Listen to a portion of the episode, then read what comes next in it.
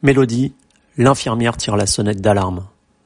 Jeune maman et infirmière, Mélodie a dû reprendre le chemin de la clinique où elle travaille pour faire face à une crise à laquelle elle n'était pas préparée, celle du Covid. Forcément, c'est empli de doutes, de craintes aussi, qu'elle a de nouveau revêtu sa blouse pour exercer un métier qui tient plus du sacerdoce que d'autres choses. Et si Mélodie contractait le virus Peut-on éviter une nouvelle vague épidémique post-11 mai? Le gouvernement va-t-il tirer les leçons des problématiques au sein du système de santé mises en exergue par cette crise du Covid? On tente de décrypter tout cela au son de Mélodie. Une interview signée Agent d'entretien.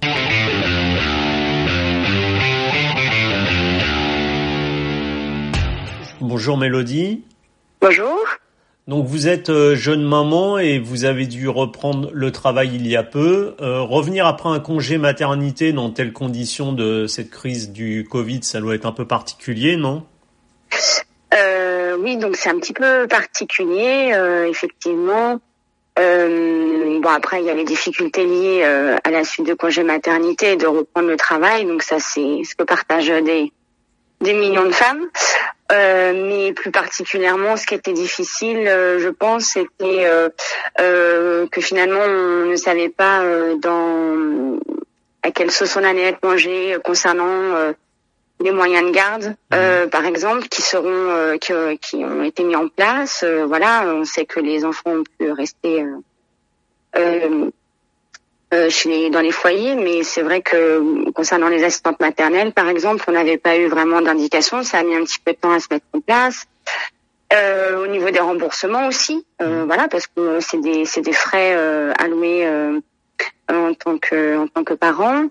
Et puis il y a aussi, voilà, on a vite compris aussi qu'il pouvait y avoir une modification des plannings. Donc euh, quand on se met en place, euh, sorti de son congé maternité euh, avec un certain planning, etc., on voit que tout, est, peut être modifié. Et, on aussi, et pour combien de temps? Et pour combien de temps? On ne sait pas. Donc c'est vrai que ça remet un peu beaucoup de choses en question d'un coup. et justement, quand on a un bébé comme ça en bas âge, on craint pas de, de contracter le virus et de le, de le, ramener pour être un potentiel vecteur de transmission? Alors je pense que, enfin, je pense que toutes les personnes qui ont des enfants et qui sont soignants euh, ont des craintes. C'était, euh, c'est, voilà, on, on, on, comprend vite qu'il y a des risques très importants de contamination. On le sait, en fait, euh, rapidement. Donc, il n'y a pas de secret euh, sur ce point-là. Après, il y a quand même, euh, le, comment dire, l'idée que on sait que les enfants ne sont pas forcément, mmh. peuvent être porteurs sains, mais pas forcément développer des symptômes aussi. Mmh. Donc euh, voilà, il y avait cette petite chose qui peut-être pouvait nous raccrocher à quelque chose de positif. Euh, le principal, en fait, c'est de garder la tête froide, de faire, euh, de pas se faire envahir par la, la panique, par l'effervescence ambiante. Mmh. c'est une période de stress sûr, donc il faut euh, euh, voilà il faut moi j'ai pu pour, pour mon, cas personnel avoir la chance d'avoir une hiérarchie qui était quand même à l'écoute de nous.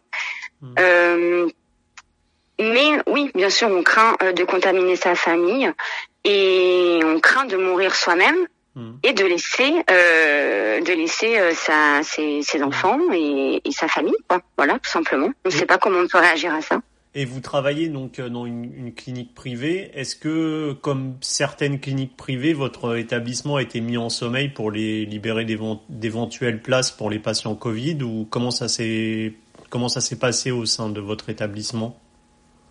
Euh, Tout s'est passé assez rapidement. Euh, on a eu à peu près une dizaine de jours pour se mettre en place. Alors évidemment, donc l'ARS a, nous a obligé notre établissement à mettre en place euh, les précautions nécessaires en lien avec le plan, le plan blanc. Mmh. Donc euh, préparer des circuits propres, euh, préparer des circuits sales spécial Covid pour que les patients ne se joignent pas entre eux si il y avait potentiellement des risques de contamination. Mmh.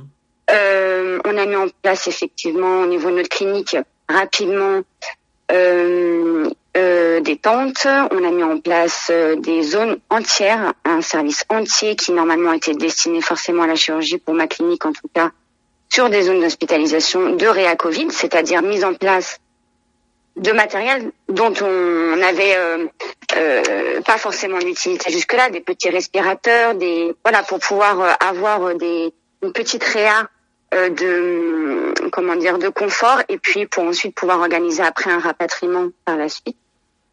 Et, euh, et, et, vous disiez que une partie euh, justement de la du, du, du, bloc opératoire a été donc euh, destinée au Covid.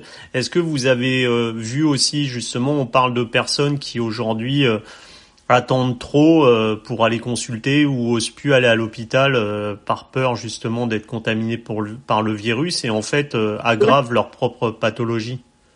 Oui, non, il faut les patients, euh, les patients euh, euh, dans, dans la juste mesure doivent pouvoir avoir accès aux soins. Et, en fait, c'était là aussi toute la, la comment dire. le fait qu'on ait des réflexions qui soient cohérentes, c'était important pour ça, c'est-à-dire qu'on puisse ne pas engorger nos hôpitaux, nos cliniques à 100% pour aussi pouvoir accueillir les gens qui ont d'autres pathologies. Et je pense quand même que ça, ça a été rapidement euh, dit donc euh, les gens, euh, le personnel soignant ont, avait ça dans leur tête aussi, ne pas passer à côté de quelque chose. Hmm. Voilà, pour des patients. Voilà, oui, il y a le Covid, mais il n'y a pas que ça. Et je pense que les soignants ont essayé d'être vigilants vis-à-vis de ça quand même, puisque c'est. Je pense effectivement les, que les soignants l'ont été, mais c'est vrai qu'avec les messages anxiogènes qu'on a pu entendre à la télévision, etc. C'est plus, je parlais des, des gens eux-mêmes, de la population qui osent plus sortir et qui forcément euh, se dit, euh, ah ben je vais, je vais attendre avant de me faire soigner. Et parfois, malheureusement, ça se complique et ça devient très grave. C'est oui. c'est plus là-dessus quoi. Oui, mais bon, ben malheureusement, nous on ne peut pas. Euh, on peut pas, euh, comment dire, on peut pas forcer quelqu'un à venir se faire soigner. On peut que engager euh, le maximum d'outils euh, nécessaires pour qu'il puisse consulter, avoir au moins des téléconsultations, voilà, essayer de dégager des places si nécessaire d'hospitalisation, mettre en place effectivement. alors en fait, c'est que les gens avaient ont peur de venir effectivement parce qu'ils voient les tentes, ils voient tout le tout le, le mécanisme qui se met en, il se met en place, mais ce mécanisme a été mis en place, toutes ces procédures ont été mises en place pour protéger et pour justement pouvoir faire des tris efficaces, euh, je pense. Hmm. Voilà. Et est-ce que vous pensez, parce qu'on a vu pas mal quand même de, de dysfonctionnements euh, dans, dans, la gestion de la crise du, Covid, par rapport à, au message du gouvernement, par rapport à ce qui, ce qui s'est passé dans les hôpitaux, est-ce que vous pensez que tout ça, c'est le reflet euh, de d'années de, de, problèmes au sein du système de santé et euh, où, où aujourd'hui, malheureusement, euh, parfois on a l'impression que la rentabilité est plus, euh, plus importante que l'humain lui-même euh, Alors, il y a, y a, un peu, oui, il y a un peu voilà, de, de, de questions euh, en une, mais sur, le premier plan, euh, j'avoue que moi, mon rôle, il n'est pas politique. donc je ne peux en fait que constater ce que je vois et ce que je vis dans, dans mon travail. Mmh. Mon avis est qu'effectivement, euh, c'est le reflet de, de, de, de dysfonctionnement euh, et, de, et de problèmes déjà existants. Euh, je pense que un peu plus largement parlant, je pense que la, la, la faute que l'on fait, c'est que on pense que, enfin, selon moi, hein, vraiment, mmh. que le l'argent, l'économie nous protégera de tout euh, et en fait, on a juste euh, oublié qu'on était euh, que des êtres humains, euh, qu'on était sensible à notre environnement, qu'on est faible face à la nature qui va vouloir à un moment donné peut-être reprendre ses droits. Et ça, on peut euh, tabler sur toute l'économie du monde. Je pense que en fait, on n'aura pas de, on n'aura pas de, on n'aura pas de protection vis-à-vis de tout ça. Donc oui, en fait, euh, la, la, diminution des stocks de masques, c'est euh, pour moi euh, le, le, le, reflet de cette pensée-là, se dire oulala, là là, peut-être qu'on ne va pas prendre de, de à ce point de, de principe de précaution, mais les épidémies, pourtant, euh, je veux dire, il y en a déjà eu auparavant mhm. et il y en aura d'autres, certainement. Donc, euh, ne pas se sentir supérieur à la nature, ne pas se, se sentir supérieur aux droits qui, euh, vous voyez ce que je veux dire, plus, mm. plus philosophiquement parlant. Je pense que c'est ça l'erreur que l'on fait. Et au niveau des dysfonctionnements, il y a aussi le fait que, euh, est-ce que, enfin, peut-être à la, à la, à la décharge de, de, de notre de notre gouvernement, est-ce que la Chine finalement nous a menti? Est-ce que euh, elle nous a permis en nous donnant, est-ce qu'ils nous ont donné les bons chiffres? Et si ça n'a pas été le cas, est-ce que ça aurait pas eu du coup un impact sur notre, notre propre façon de nous, de nous préparer à tout ça aussi? Mmh. euh, Voilà, il y a, y a, des... C'est sûr, mais en même temps, vous, comme vous l'évoquiez, par exemple pour les masques, euh, mmh. on a bien vu qu'au départ, euh, effectivement, euh, le, le, manque de masques et cette pénurie euh, a pas été assumé du tout. Et le message qui était véhiculé, c'était non, non, le masque n'est pas obligatoire par la, la, pour la population. C'est ce que disait euh, Jérôme Salomon, le directeur général de la santé. Et aujourd'hui, on voit bien qu'il explique tout à fait le contraire. Donc, euh, le discours, est-ce que son discours a évolué ou est-ce que justement le gouvernement a pas assumé ce fait de ne pas avoir géré le stock de masques suffisant pour, euh, pour, par rapport à cette épidémie? C'est ça qu'on peut se poser aussi? Oui, oui, bien sûr. Bien sûr. Euh, il y a euh, bon après c'est une question euh, c'est une question de point de vue. effectivement, chacun a le sien. Moi, je pense que simplement, voilà, pour établir une relation de confiance, le meilleur, les meilleurs moyens, c'est d'utiliser la congruence et d'assurer ses d'assumer ses responsabilités. Hmm. voilà. Après, il y a de toute façon des incompréhensions certaines en tout cas vis-à-vis euh, pour moi, hein, vis-à-vis de moi en tant que soignante, des incompréhensions sur la gestion des masques. Il y a des incompréhensions sur euh, euh, comment dire. Qu'est-ce qui s'est passé entre les cliniques et entre les hôpitaux aussi mmh. Parce que nous avons eu des interviews de quand même de, de de, de, de patrons de cliniques euh, disant euh, mais nos cliniques euh, ne, ne fonctionnent pas comme on nous a imposé des choses, des, des, plans blancs pour pouvoir et on a répondu présent et, et, on, et on attend que les patients viennent. Enfin voilà, est-ce qu'il y a eu des problématiques entre des gestions entre hôpitaux et cliniques? Ça, on peut aussi se poser la question. Mmh, Pourquoi des patients ont été aussi envoyés dans des pays de l'Union européenne? Mmh sachant que bon pour le coup on n'était pas pour le moment submergé sur certaines parties euh, de France. Tout ça c'est des questions auxquelles voilà c'est des des des, des, des, des des, réflexions euh, de, de, de, de, plusieurs années aussi euh, les problématiques entre hôpitaux et cliniques qui ne sont pas qui ne sont pas on a qui ne sont pas méconnues et voilà et puis de savoir comment le, le, le comment dire le euh, l'État effectivement assume ses responsabilités et, donne les informations à sa population. Hmm. Après, il y a aussi des mouvements de panique possibles. Hein, donc, euh, voilà. Mais c'est vrai, ce qui est étonnant aussi, c'est qu'on a l'impression que la liaison, comme vous le disiez, se fait pas forcément vis-à-vis de l'ARS entre la clinique privée et, le système euh, hôpital public, alors qu'il y a la place pour les deux. Et là, effectivement, on a l'impression qu'on a agité le plan blanc pour les cliniques privées en disant il faut libérer des places. Et aujourd'hui, ces cliniques privées, il y en a pas mal qui sont euh, bah, où le personnel est au chômage technique parce qu'elles ne servent à rien. Donc on, c'est quand même étrange dans la dans cette gestion de crise. Alors qu'on nous a dit qu'il y avait plein d'hôpitaux où les où les services de réa débordaient. Donc euh, Mmh.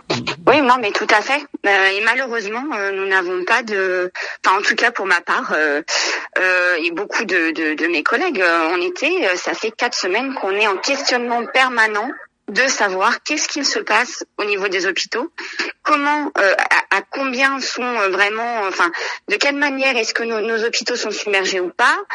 Euh, on voit l'armée qui, qui, qui, dans le nord. En même temps, on se dit est-ce que les cliniques sont submergées dans le nord? On se pose la question.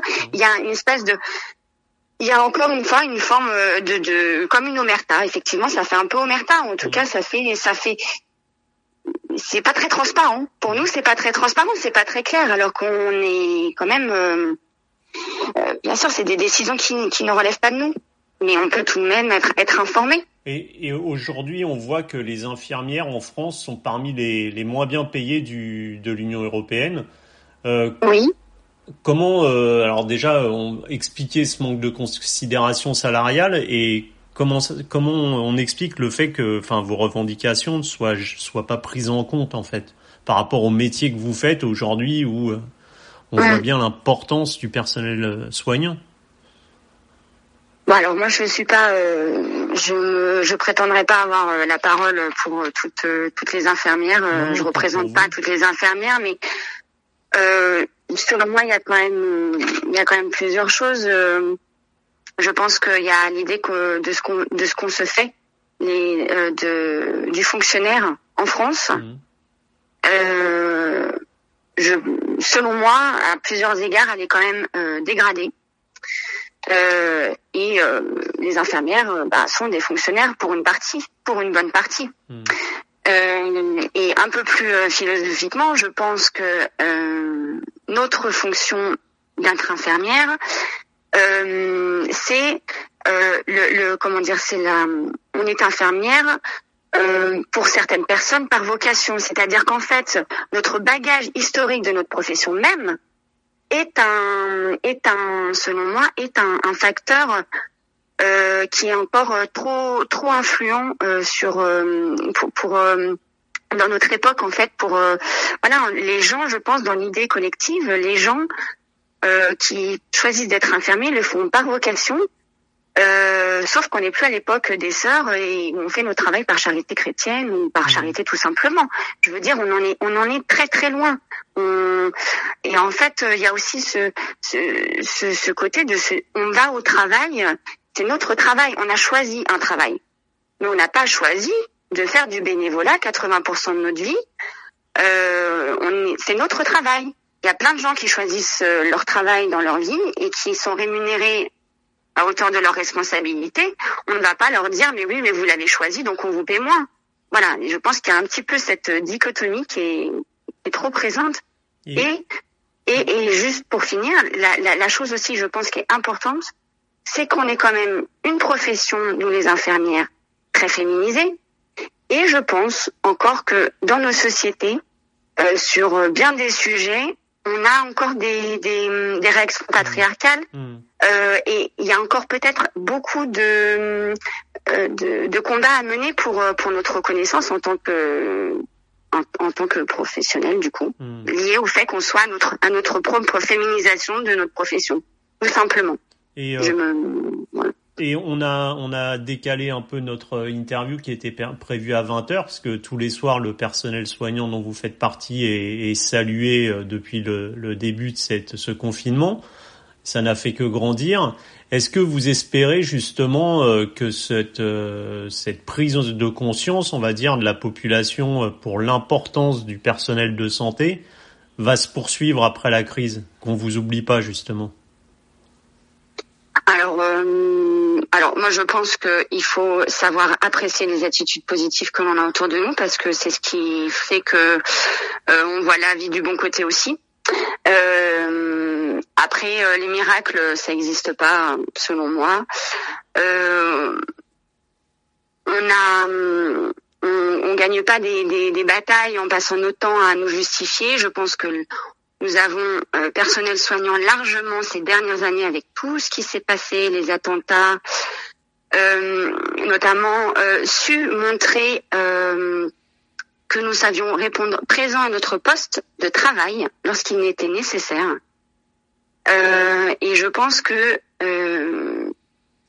j'espère une, une, reconnaissance aussi, surtout pour ceux voilà qui ont donné leur vie au travers de leur travail, au travers de leur travail et euh, j'espère aussi une reconnaissance euh, vis-à-vis du niveau de responsabilité d'un personnel de soignant qui est à la hauteur euh, de vie et qui est euh, parfois euh, qui est de, de, de, de, de, de préserver, d'entretenir, d'accompagner les gens au quotidien, parfois avec des côtés irréversibles.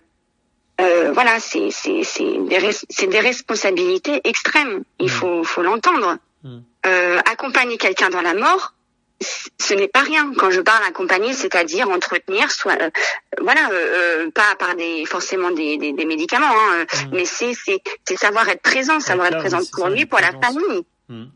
Mmh. euh, voilà. Et donc pour pas juste, juste, je, je, je, je conclue là-dessus, mais euh, après, de manière un peu plus, euh, un peu plus précise, euh, certainement qu'il nous manque effectivement et qu'on aura besoin peut-être de reconnaissance d'une réforme de l'hôpital qui avec des moyens, avec une modernisation des, des façons de penser aussi de notre hôpital, la revalorisation des salaires. Euh, des effectifs pour que les soignants puissent correctement soigner les patients et pour pouvoir avoir des conditions euh, de travail euh, propices à tout ça en fait. Mmh. Voilà. Et on parle là, alors le, Premier ministre s'est exprimé aujourd'hui sur le déconfinement programmé normalement à partir du 11 mai, un, déconfinement qui s'avère, enfin qui, qui devrait être progressif. On sait pourtant que pour l'instant, seul euh, environ, alors ça reste des chiffres euh, fluctuants, mais environ 6% de la population aurait contracté ce virus. Euh, sans pour autant être assuré d'être immunisé. Est-ce que vous craignez pas, vous, personnel soignant, une deuxième vague épidémique, justement? Si. si, si, je, on craint une deuxième vague. On craint une deuxième vague.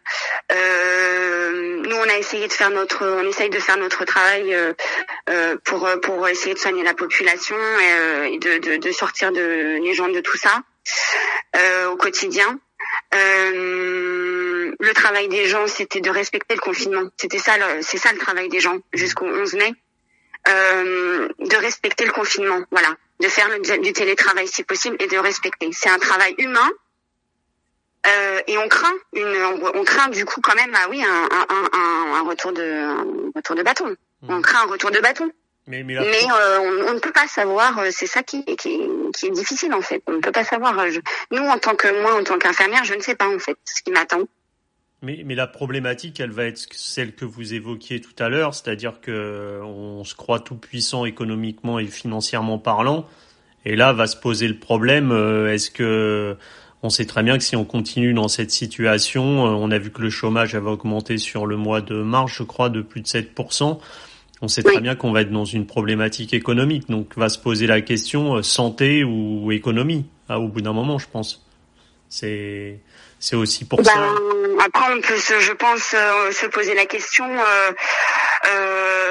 mais bon, enfin, on se pose la question Peut-être que des gens se posent la question depuis bien longtemps, est-ce qu'ils préfèrent l'économie ou est-ce qu'ils préfèrent la santé? Mhm. euh, Cette question-là, on se la pose depuis des années. Ben, bon, plus ça va, plus euh, plus c'est quand même difficile de mettre la santé euh, euh, au cœur du au cœur du sujet, au cœur du débat. Donc, ben, on verra bien. En fait, je pense que les politiques, ils vont devoir faire leur travail. Euh, continuer à faire leur travail et, euh, et nous accompagner là-dedans. C'est leur travail de, de, de, prendre soin de la population aussi. Bah, Mélodie, merci, hein. merci, beaucoup pour euh, ce témoignage et euh, courage, euh, courage pour la suite de votre travail. Merci et je vous remercie de m'avoir donné la possibilité de, de témoigner. C'est bien normal. à très bientôt. Au, revoir, merci.